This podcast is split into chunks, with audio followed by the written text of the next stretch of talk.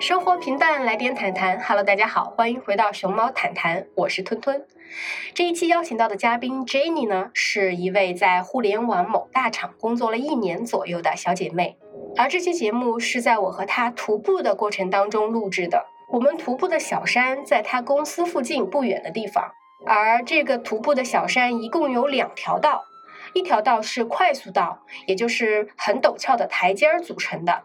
而另外一条道是慢速道，这个慢速道就是像盘山公路一样，通过在山脊上蜿蜒盘旋来逐步提升高度。一般来说，慢速道都是为那些膝盖不太好的人准备的。而我和 Jenny 作为年轻人，当然是去走快速道的了。而和我们同时出发的，当时有一位陌生的老爷爷，他为了锻炼身体，他就在慢速道上慢慢的走。而我和 Jenny 与那位老爷爷就像龟兔赛跑一样，我们是快速的前进，然后休息，再快速的前进，然后休息。而那位老爷爷就是匀速的进行，所以有些时候我们停下来的时候，他会超过我们，而有些时候我们又会把他甩到身后。就在这样的一个过程当中，等我们攀爬到了终点，就是山顶的时候，慢慢的他也到了，他非常热情的来和我们打了招呼。他对这两个陌生的，但是也挺有缘的这两位年轻人产生了兴趣吧，也非常热情的来问候我们，就问说我们是不是就在旁边的这家公司工作的？他听说这家公司挣的钱还挺多的，然后当时。只有因为是 Jenny 在旁边这家公司工作嘛，所以他就呃回复了，就是非常尴尬，但是又不失礼貌的笑了笑，然后就说还行，工资还行还行。实际上，其实他内心有点惶恐，因为他们在经历了很多事情之后，毕竟今日不同往时了嘛，特别是在经历了裁员潮之后。当外界对互联网仍然是以一种非常高薪的状态，或者说呃以一种比较单一的视角去看的时候，呃，其实内部人是什么样的真实感受呢？这也是我非常好奇的一个点，所以我们后面展开了很多这个相关的对话。那就闲话少说，我们一起来收听吧。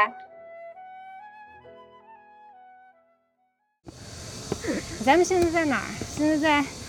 美女山的入口，美女山。然后在我旁边的是我们今天的特邀嘉宾 Jenny。大家好，我是屯屯。我们今天要聊一个什么呢？随便聊吧。就是走在这种有氧的环境中，树林里，聊啥都行。哎呀，你现在觉得杭州？比上海好的点在哪？嗯，我感觉杭州山比较多吧，山山水水比较多。上海最高的山也就佘山。杭州，因为现在是在杭州嘛，所以呃，我很自然而然的就想要问。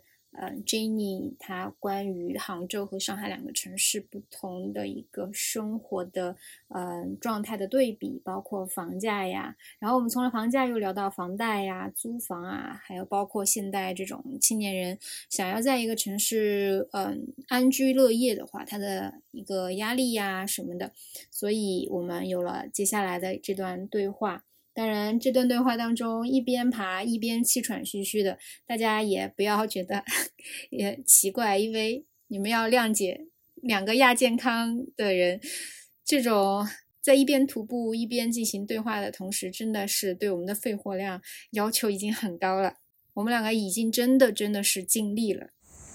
你刚刚说杭州比上海有山多，对，游玩的景点。这种天然的、大自然的景点会多一点。然后我觉得它还有一点就是房价便宜一点。对，但是你要看和谁比。你如果和其他的，比如说，嗯，苏州呀、南京啊，可能也差不差不多。哎，但是南京房价应该比杭州要便宜吧？对，我感觉要稍微便宜一点。那可能南京。那边建业那边购物中心那边比较贵一点。我到现在都没去过南宁。哦，他那个水是可以自己拿呢？对，那你就扫码给钱，自己给钱就好了。那不给钱呢？你就不给？大家凭着良心做事。懂了，那我买一瓶。人家好不容易背上来了。对，所以变贵了嘛，三块一瓶。哦。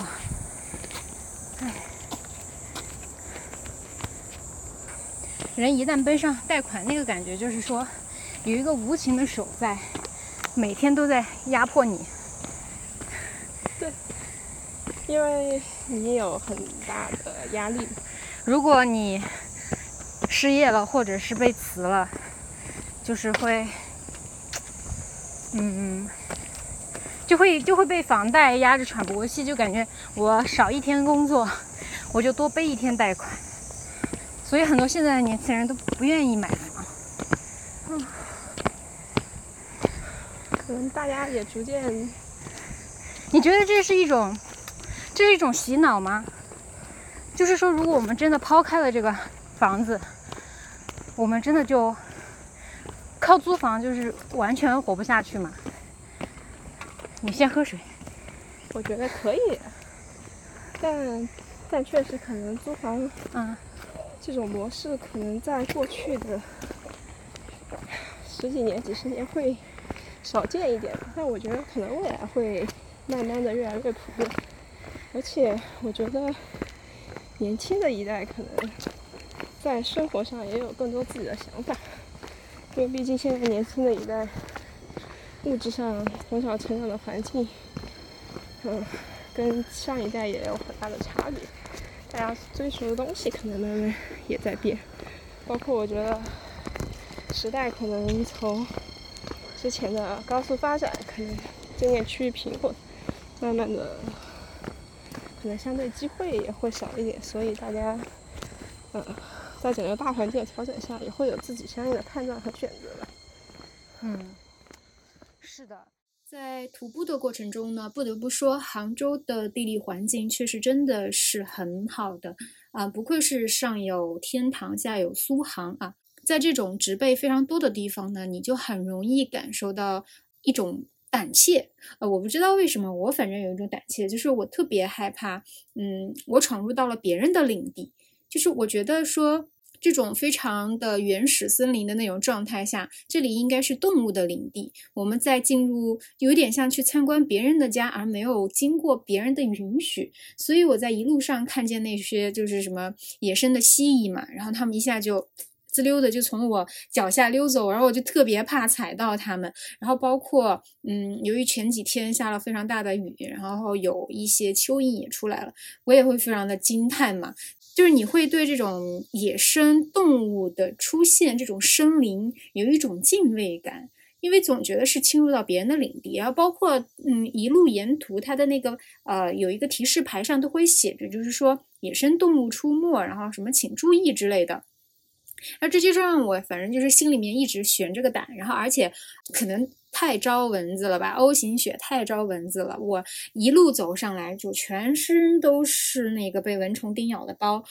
其实体验感并不是说像大家想象的那么美好的啊！我漫步丛林中，我们一路畅谈，一路高歌，好像就是特别肆意、特别洒脱的那种，就是那种悠然见南山，采菊东篱下的那种快感啊！没有，没有，没有，没有，就是呃，真正的到这种森林中去徒步，一定要做好的就是防蚊虫。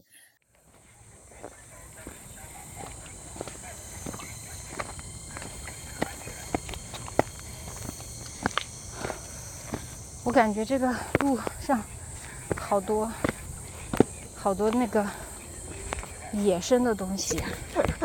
没有，放心，现在最近没有那个野豹什么啥的。我怕蛇。哦，也那也没有，这条路还是有很多市民啊什么的经常爬的。哎，你你这个让我想起来那个电视剧《隐秘的角落》。就是爬一个山，然后被被推下山死了。那放心，我很安全，不会对你这样。说的就跟就跟你不喘一样。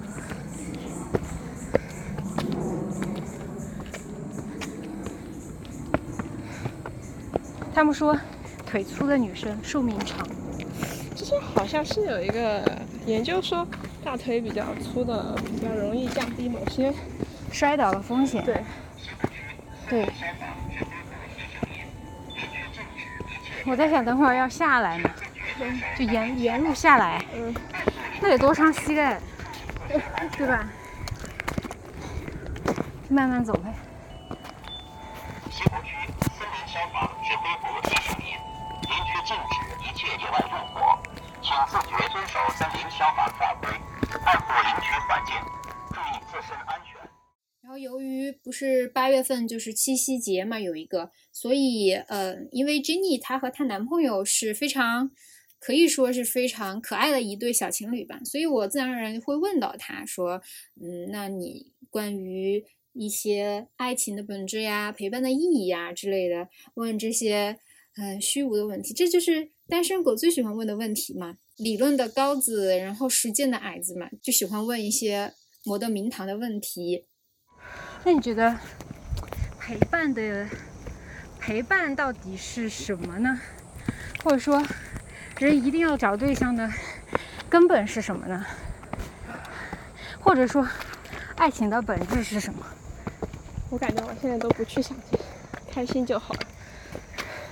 你说的有道理。我觉得什么都要找到意义或者存在的原因，可能会陷入虚无的。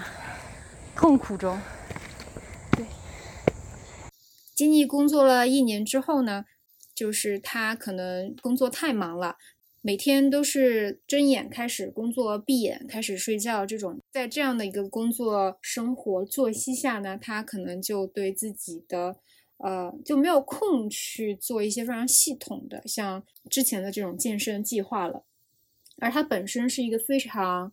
嗯，强的运动健将吧，他的网球和羽毛球都打得特别好，嗯，而且也是非常的热爱运动的。其实也是一个社交小能手，通过运动他也结交了很多朋友。就是一个如此热爱运动的人，因为工作之后没有时间，也逐渐懈怠了。社畜们，哎，你啷个也穿嘞？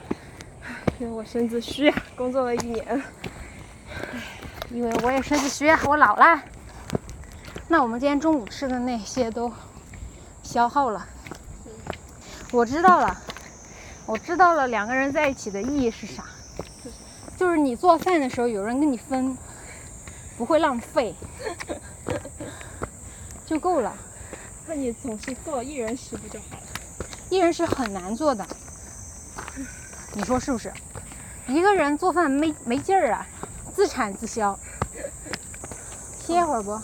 我这还有个小路呢，哎，这是不是那种徒步的路线啊？有可能这是原来的老路。哦。你以前的那个腹肌呢？工作后就消失了。工作一年，腹肌消失术。你说，如果你先练了腹肌，然后再让它回去的话，它会比原来显得更胖吗？不会吧？是吗？感觉有蚊子。走吧，再往上爬个十米。后面应该有平台，我们爬到平台就撤。好。然后我们到了山顶之后呢，它是一个平台，那个平台上有一个小亭子，在平台的边角落里，其实可以窥见整个城市的一部分的样貌啊，也可以看见远处的西湖。我就在想什么呢？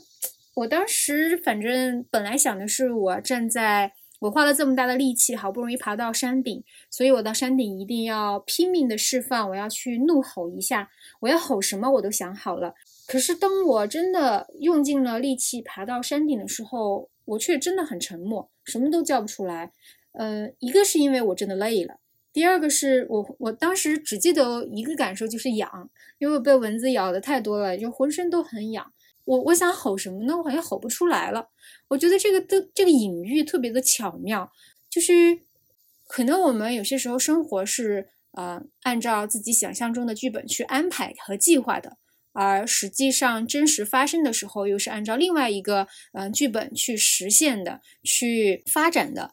而我们有些时候，我觉得幸福的脱节，或者是说感知不到幸福，是因为我们的两个剧本之间，你总是没有办法去跳脱出想象的剧本，而去接受真实的剧本。嗯，我我反正当时是觉得很快乐、很幸福的，因为我脑子里永远能记住那个画面，就是嗯，我看见了远处的西湖，看见了远处的啊杭州的城市的一角。我觉得那一刻，其实我是忘记了其他的东西，我只感受到了那一个画面中的自己，所以我并没有对我，呃，没有按照想象中的自己要释放、要怒吼、要疯狂，没有感到遗憾。我觉得我对我自己的沉默非常满意，因为，呃，现实生活中可能就是这样的，你想象的是无穷美好，可是，呃，现实中给你的是另外一种美好，你要学会接受现实给你的那种沉默的美好吧。我累了，我说，开始暴汗了，暴汗了，我也是。幸好今天还那个凉快，不凉快就不带你爬山了。对，不凉快我们俩就中暑了。你为啥不不被蚊子咬啊？可能它更喜欢你吧。有那个防蚊基因。我们来唱首歌吧。哎呦，Hello，酷狗。真的被蚊子咬的好惨。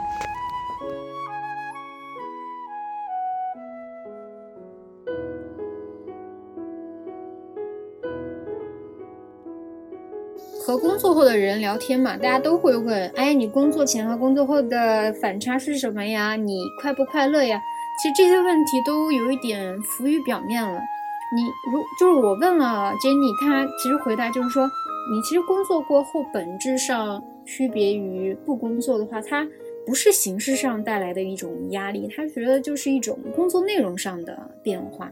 然后我又对他们在裁员潮之后，整个互联网公司红利在逐渐的褪去，然后整个行业也是进入到了一个呃平稳发展，甚至是说一种呃不像之前那样的一个处在上升的阶段当中的话。那整个行业它的一个这种非常快速的这种变化下，它的一个感受是什么呢？就是因为我们知道，对于水水冷热的感知，其中这个池塘里的鱼是最清楚的。嗯，那我就逮住这个小鱼儿，不停的问呀，对，然后我们就有了接下来的这段对话。这个对话呢，就是我们在室内录的了。所以，呃，它的音质会比之前要更稳定，它也没有背景的噪音了。就是当一个本来大家是憧憬一个非常有未来的这种，就是非常有信心的这种希望破灭了之后，就大家会陷入到一种不安全感当中。你觉得是不是会有这种心态？其实是一种希望的破灭，就是说，有可能我一直待下去，就并不会像以前那样一直待着就会有好的发展了。对。就相当于大家心里的很多对于大厂的这种造富的梦，或者说原来可能确实当年有很多人因为运气好进了大厂，十年来确实可能实现了所谓的阶级的自由，或者说阶级的一个稍微从一个月前，但是可能对于现在的进入互联网的新人来说，对这个基本上希望会变得小很多。嗯。我感所以你觉得这是一件坏事吗？就是让就是敲碎了这个泡沫的美梦之后，让所有的人更惊醒了，就是从美梦中惊醒过来过后，你觉得这是一件坏事吗？其实我觉得这是一个行业发展的必然。至于好坏，我觉得要看你怎么看。因为如果你还是想去追逐。就是想赌一把风险大的，就想那种一夜暴富是吧？那其实你还是可以去一些呃比较新兴的厂，就是比较新兴的创业公司来实现你这样的一个想法。那只是说对于大厂来说，它因为后续呃包括整个管理体系啊人员的流动这些更体系化过后，它可能这样的机会可能会确实少很多。但是这也是一个。好的是说，它是一个进入成熟期行业过后的一个调整，可能在这种调整过后，慢慢的整个行业的节奏对可能会更规范一点，甚至到后期，我们也慢慢能看到，说会有一些年纪慢慢比较大的员工也能嗯在公司里，呃，没有就是三十五岁的那，个可能就我觉得可能嗯也会有这样的，我觉得可能会有这样的改变吧。嗯，其实就是随着那个一夜暴富美梦的破灭，而它反面而来的一个好处就是我们会更加去反省三十五岁到底是一个什么坎，谁设的，什么意义，凭什么？就是相当于嗯，美梦破灭的另外一面是我们接受现实，所以他也给一些就是现在这三十五加的这些中年的领导们，他们有一个空间。比如说像你们公司现在真的也是那种三十五加就出去了吗？如果没有当领导，嗯，没有当领导，当然是比会比较危险，但是其实有时候我觉得更多是跟你所处的业务线、你做的具体啊的事情是很相关的。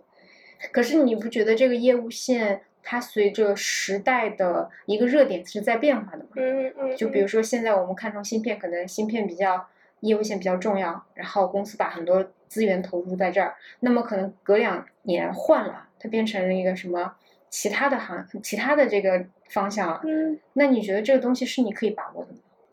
这个我觉得是个人不能把握的，所以这这也是不安全感的对，这也。是不甘不安全感的来源。就你其实只是选错了嗯方向，选错了做的细分方向，但却因为选择，决对或者上层的一些决策，让你直接嗯没有了继续再做这个的机会。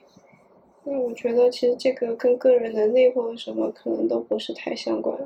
但是你要这样想，就是你们现在即便是呃处在这么不安全感、焦躁当中，你们挣的钱也是整个中国青年人里面非常高薪的一个工作中去去去生活了。就是实际上你们，你有没有觉得或会说你们的焦虑是处在一种优越感的焦虑？我觉得确实很多时候焦虑也来源于你需要思考怎么能够让自己一直保持在一个比较高兴的位置，对，因为你会觉得说现在既然已经这样了，未来你需要做什么才能保证自己依然具有这么强的竞争力？嗯，那我想问你，就是高薪一定就幸福吗？或者高薪一直保持高薪，它就就等于快乐，或者是就等于你，嗯，你真的需要这么多钱吗？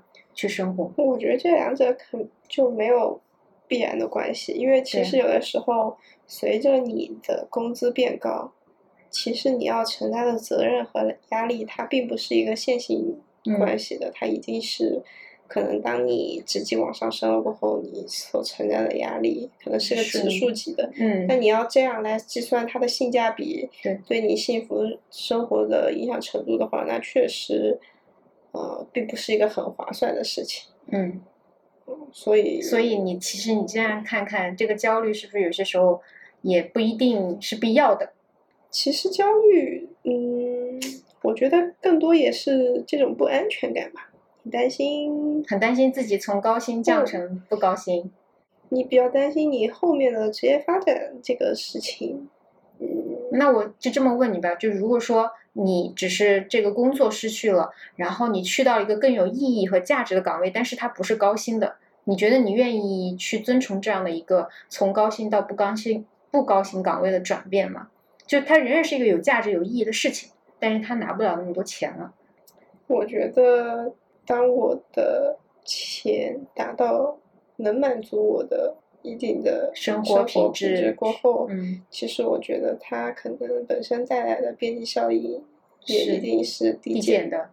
我觉得它就大家对整个活一辈子或者是生命的意义，其实还是有一个自己的想法或者探寻。嗯那我如果觉得你做的工作并不是你一直喜欢的事情的话，你到到后面可能最后即使拿了很高的薪资，你也不会开心。所以其实如果是我的话，我觉得我是愿意考虑，呃，即使薪资可能会低一点，但是做的事情可能是自己更感兴趣的事情。嗯因为我觉得赚钱的方式可能有很多种，你不一嗯定从工作中只从工作中赚钱，你可能还会有别的渠道或者想法，就是你有很多方法、很多工具为你赚钱，但是你可能做你感兴趣的事情，这个渠道是比较少的。嗯，但是你有没有觉得，就是这是一种处于嗯高位者的发言姿态，就是说我可以接受我挣够了钱，然后我向下兼容，但是对于那种在嗯下位者的人来说，他们可能会觉得就是你这样是因为你没有处在我们的处境去看这个问题，所以你才会觉得向下是 OK 的，但是可能他们就觉得就是说让他们去向下，你这是强者理论。确实，如果他们现在的工资已经就是不是太高，让他们再向下，对他们来说确实是比较困难的事情。而且我也不知道自己如果真的，比如说薪资有一个比较大的，呃，我觉得有时候其实不光是你自身的压力，其实有些时候你在这个社会因为很多外界的压力会给到你，包括你身边的。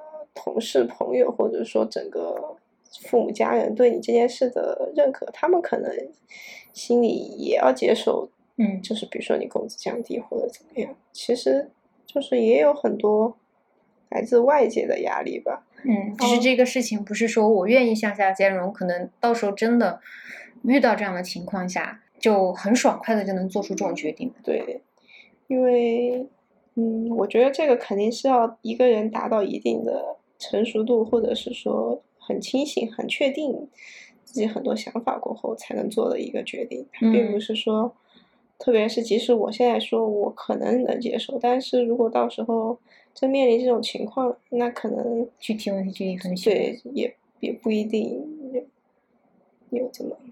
嗯，你你看过一本小说吗？叫《月亮与六便士》。我看过。嗯，那个里面就是一个投行分析师，最后他。他就去画画了嘛，当一个画家嘛。对，我其实能理解他的想法，因为其实对他来说，钱带来的快乐已经很小了，就在保满足了他的基本物质欲望过后，嗯，那他可能随着年龄增大，他确实会思考说，他到底想做什么。就即使他拥有一个世俗看来很好的、所谓好的、满足好的标准的一个家庭也好，工作也好，社会地位也好，对，但是这。不是他心中好的标准，这不是他这辈子想要完成和实现的事情。嗯，所以我觉得可能对他来说，他当时的选择就是，确实是满足了心中想找到自己心里的月亮。哎，我甚至是觉得，其实每一个人心中都有一个那个，就就是画家梦，就是打引号的画家梦。可能就是我的意思，就是说那个叛逆劲儿，就是我不想要那些所谓别人加注给我的这种。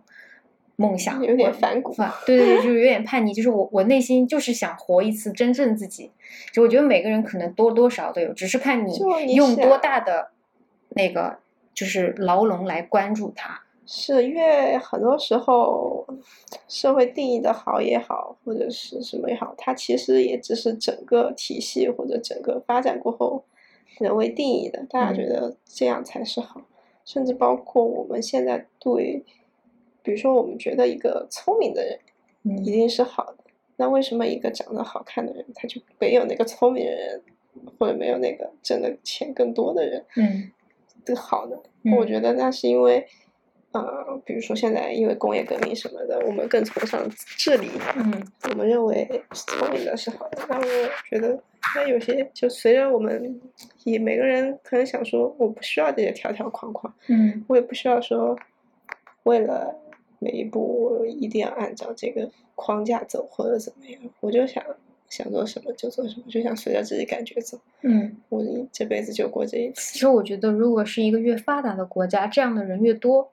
对，但是其实我对发达国家那边不是很清楚，但是我觉得他们那边很多时候也可能是，就是可能也是社会整个体制安排下，他们也被动变得不得不去。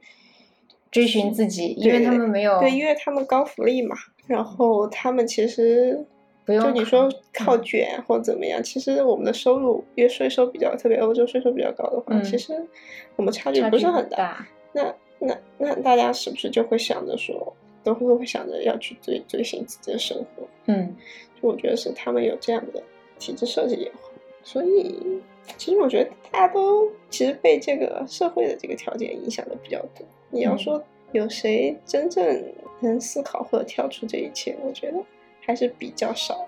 嗯我和经理的谈话呢，其实戛然而止，因为我要匆忙的赶去呃坐高铁回上海了。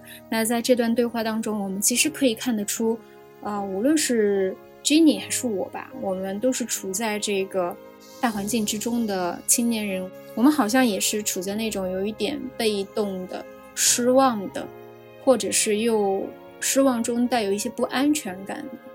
去交流一些嗯这种模模糊糊的一些感受吧，啊，但是总体不管怎么说，我们都希望的是，呃，大家还是锻炼身体吧，不要再一次爬山爬得气喘吁吁。我和金妮呢也约好了，下次见面我们都要变得更健康一点，然后让自己肚子上的肉更少一点，我们让我们的腹肌重回。对，这就是我们下次见面对彼此的一个美好的祝福和要求吧。那这期就这样了，短暂的结束，感谢大家的关注和收听，咱们下期再见。